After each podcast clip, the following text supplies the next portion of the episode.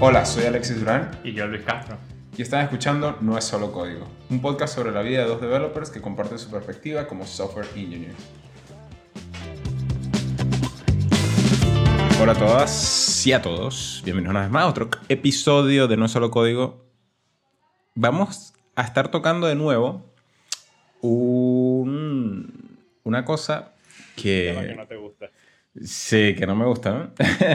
Eh, justo quería como hacer el intro en referencia a eso, porque me he notado mucho que, que realmente disfruto mucho del design system, de los design systems. Y, y he tratado como de indagar un poco de por qué me gusta el design system. Y creo, creo que tengo dos componentes clave de por qué me gustan los design systems. Ok, creo que los quiero escuchar antes de tener alguna opinión sobre Design Systems en este momento.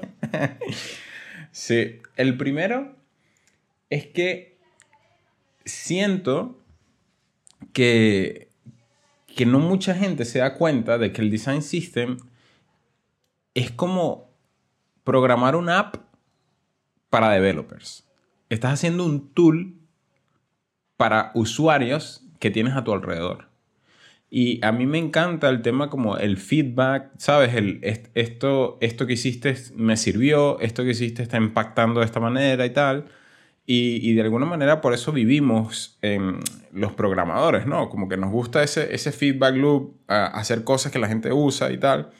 Pero siento, y aquí es donde remarco este punto, siento que a veces los developers approachan el design system como una especie de abstracción a lo que, a lo, a lo que sería su trabajo. El típico refactor que haces después de que multiplicas varios componentes y es como, ah, mira, sí, puedo sacar esto a un componente. Y happens to be que lo meto en algo que nosotros decimos que se llama design system. Y no lo ven como un producto en sí mismo, por de alguna manera, metafóricamente hablando. Y siento que esa es la parte que, que me gusta y, y, y, y como lo veo, pues. O sea, no es que me encante hacer CSS, o sea, para nada. Mm, realmente no, no es eso. Sino que lo que me gusta es la sensación de que la gente va a ir a hacer su trabajo y va a usar un tool que, que yo estoy ayudando a crear y, y que su día va a ser mejor porque van a hacer las cosas más rápido. Eh, Eso me encanta. Eso está interesante. Eh, a una de las cosas que me parece curioso de eso es que es como que, eh, o sea, tienes el feedback loop del developer experience porque es un poco más rápido que el de producto. Hmm. Creo que, que quizás ese es uno de los factores que realmente te llaman la atención, ese feedback loop más rápido. Eh, a mí, es como que entiendo cuál es el sentido de gratificación que te da ese feedback loop.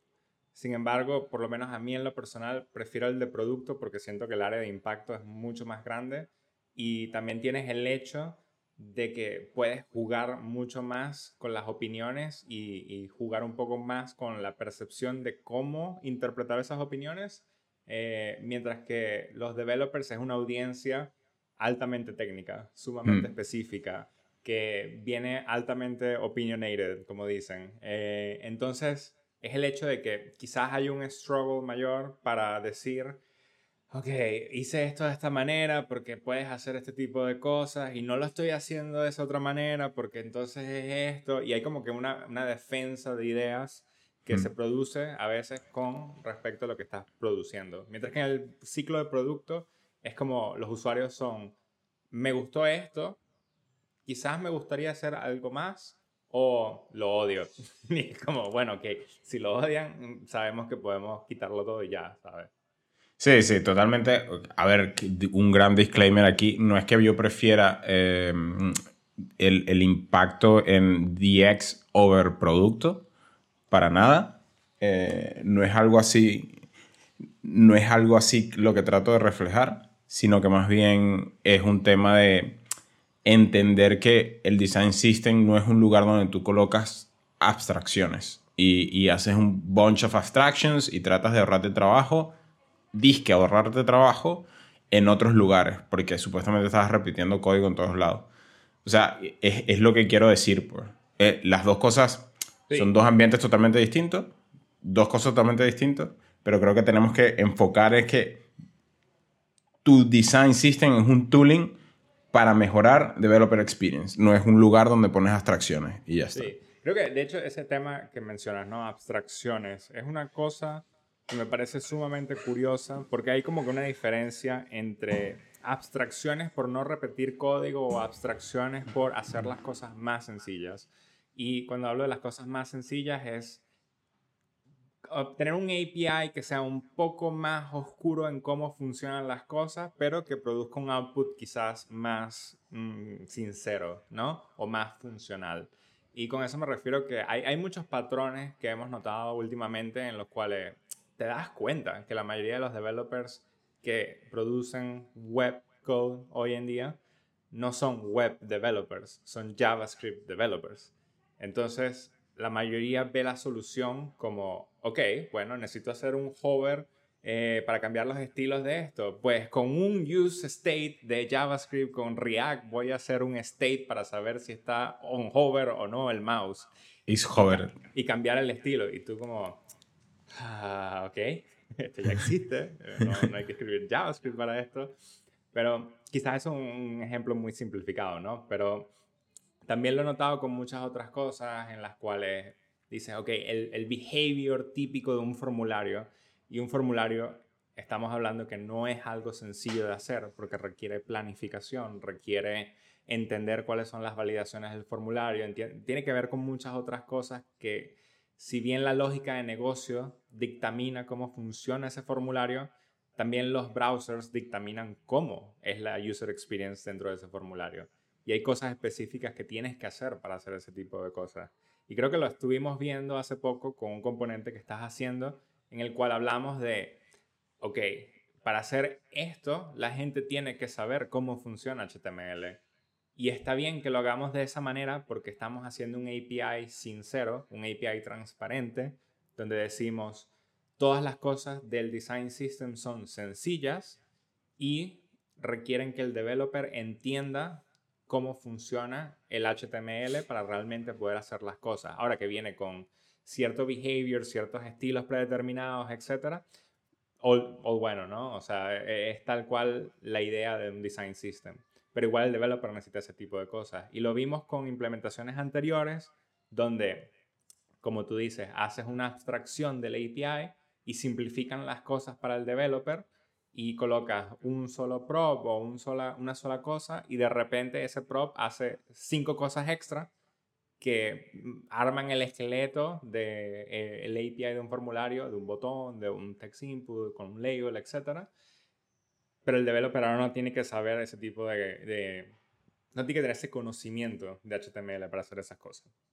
Sí, pero por ejemplo, eh, ahí yo me quedo, o sea, lo que te escucho decir un poco es que Mm, si, si trato como de, de, captar el mensaje, es que tienes, la alternativa en tener una API que se asemeje mucho a lo que es el estándar HTML, ¿no? De, de, lo que, por ejemplo, si tú vas a hacer un input para tu design system, pues tu input de design system tiene exactamente el mismo API del input, solo que happens to be se rendería un poquito distinto. O tienes la alternativa de que algunos hacen eh, de como decir, bueno, es que mis inputs normalmente el ID es el mismo que el name. Entonces, dame mm, name field prop y yo lo, y yo lo pongo en, estas otras eh, dos props. ¿Qué, cuál, es, ¿Cuál es tu take ahí? Mi take es que hay un, hay un sistema de concesiones, ¿no? En el cual, ¿dónde, ¿dónde está la concesión? realmente tenemos que hacer que los developers que son JavaScript developers aprendan a ser web developers, lo cual suena muy difícil si te soy sincero, o terminas siendo, ah, terminas haciendo una concesión y dices, ah, estos JavaScript developers nunca van a aprender, might as well hacer la solución fácil JavaScript-ish y que se vea más JavaScript y para que puedan hacer las cosas bien. Entonces, es como, una suena como la salida fácil y el, el, me estoy rindiendo, ¿sabes? JavaScript developers will always be JavaScript developers. Y la otra es como, ok, long term solution es mucho mejor. Y hoy estoy en Spanglish durísimo, vamos a estar claros. Eh, pero, o sea, e, esa solución es mucho mejor porque realmente las personas logran entender cómo funciona la web y trabajamos siendo web developers produciendo un mejor producto para las personas que utilizan la web. Entonces hay como, ah, ¿qué, ¿qué, es lo que la compañía necesita en este momento versus qué es lo que los developers necesitan en este momento, ¿sabes? Ah, hay una, hay una premisa al, al que yo siempre me refiero. Eh, una vez en mi, en mi profesión, en uno de los trabajos que tenía, eh, o de los que he tenido, queríamos, me acuerdo, queríamos hacer, van a, van a decir, Alexis, ¿por qué estás diciendo todo esto? Pero paciencia ahí un momentico para que entiendan el punto. Pero la cosa es que queríamos hacer un super refactor de una aplicación. Y estamos como planificando todo, pam, pum, vamos a hacer esto así, de esta manera, con esta tecnología, pam, y estas atracciones, y todo va a quedar demasiado espectacular, y tal, Cuando lo llevamos como a, la gente que tenía que dar el, green light, a pesar de que en ese momento no me encantó, me quedo mucho con, la, con una respuesta que en ese momento me dio el, el engineer lead. Me dice como que algo, en resumidas, algo así como que ya este sería la tercera vez que hay, que hay gente que dice que lo va a hacer bien. ¿Qué, ¿Por qué crees tú que tú lo vas a hacer bien esta vez?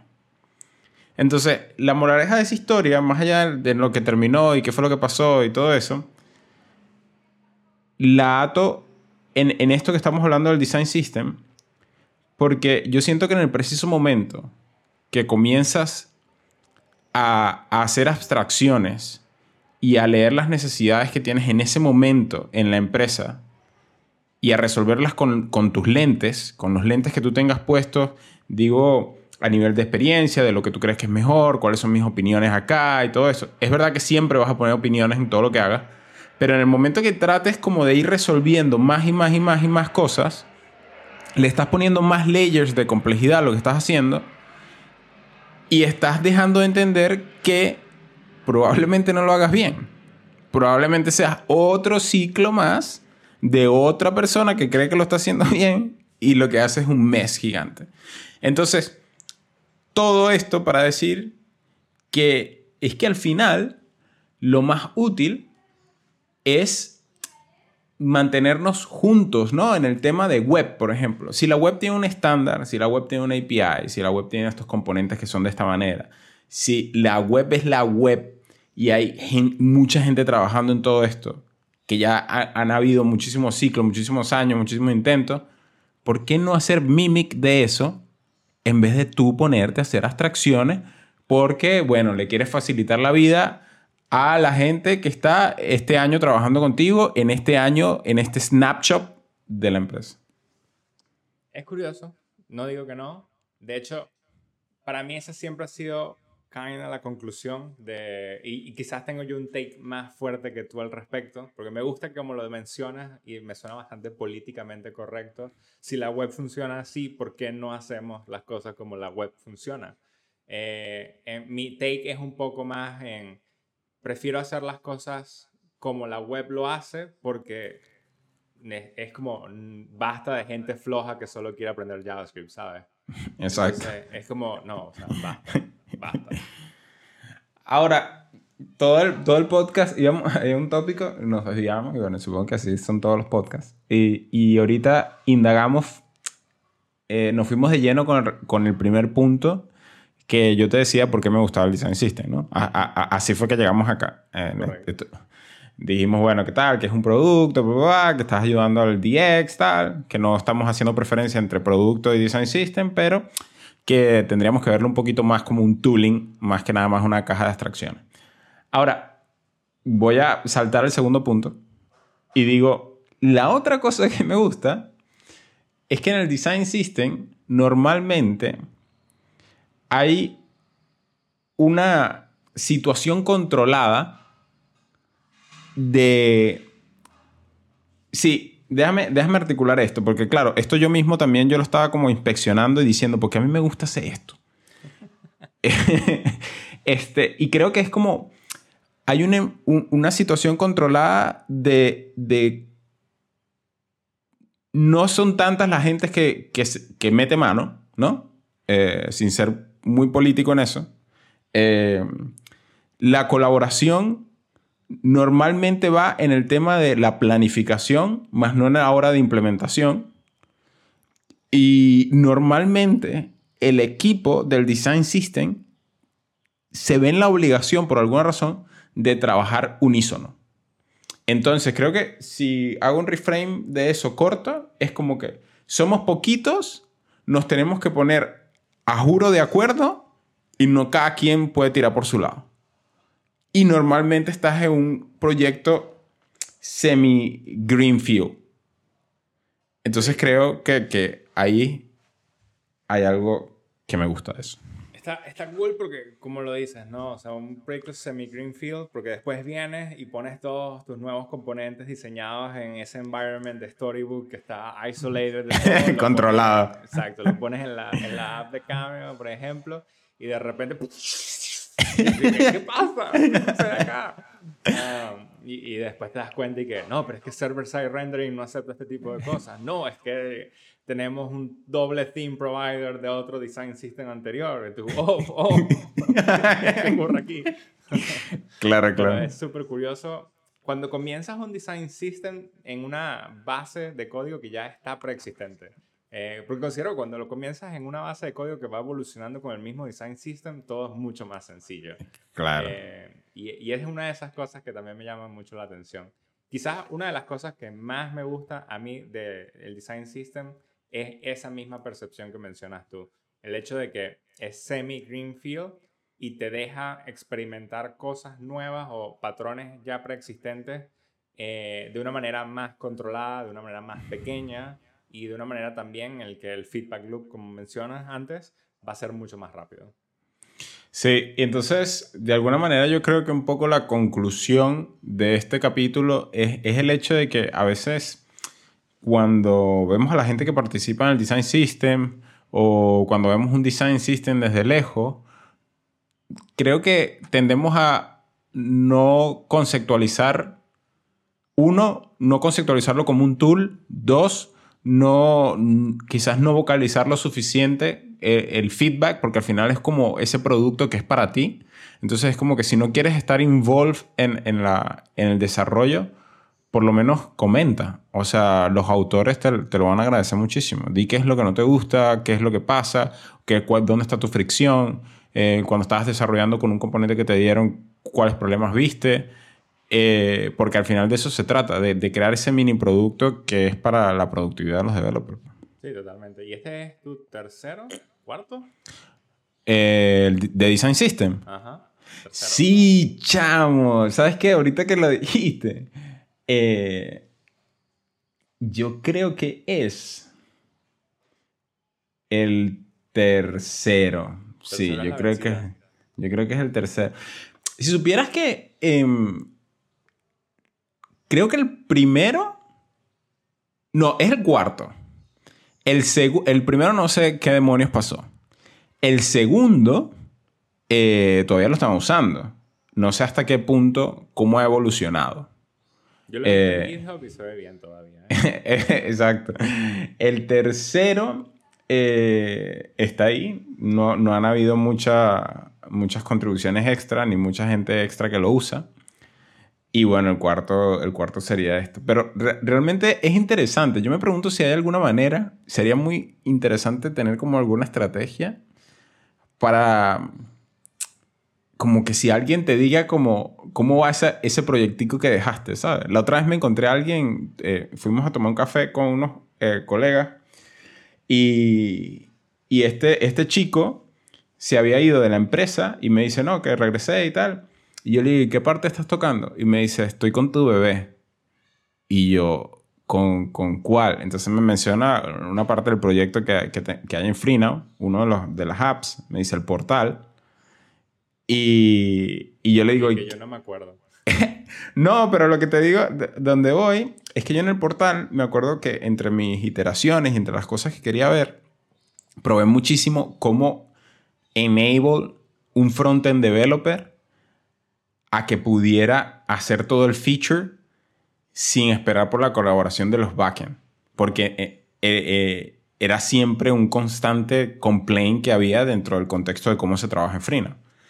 Entonces, como que buscaba, me acuerdo, hice cosas con Postman, me hice cosas con otras, con otras cosas, monté un, un Node eh, server local, como todo buscando un flow que yo pudiera repartir. Y al final di con Mirage.js, que me lo pasó un colega de nosotros, y lo implementé dentro de Frina. Y resulta que hoy por hoy eh, yo no le mencioné nada de eso, sino que me dijo, no, estoy trabajando con tu bebé y está buenísimo eso que, que está de Mirage allí, porque la verdad que está brutal, que puedo sacar trabajo em, sin esperar por más nada. Mi corazón hizo así. Yeah. Así que pues sí, está, está muy cool hacer tools para developers y optimizar nuestra developer experience. Nada, quizás la estrategia aquí es mandarle un mensaje en LinkedIn a una persona que trabaje en la empresa unos, un par de años más tarde y que, mira, todavía siguen usando esto. Ah, ¿verdad que sí, ¿Qué no? opinas? Qué Creo que cool. esa puede ser la estrategia. Bueno, ya saben, como siempre, todas las semanas estamos aquí. Eh, arroba no es solo código, es el Twitter de nuestro podcast. Arroba Castrolen, arroba Duranla, Alexis Durán. Arroba Castrolen, Luis Castro, por cierto. Y nos siguen dejando saber lo que quieren escuchar.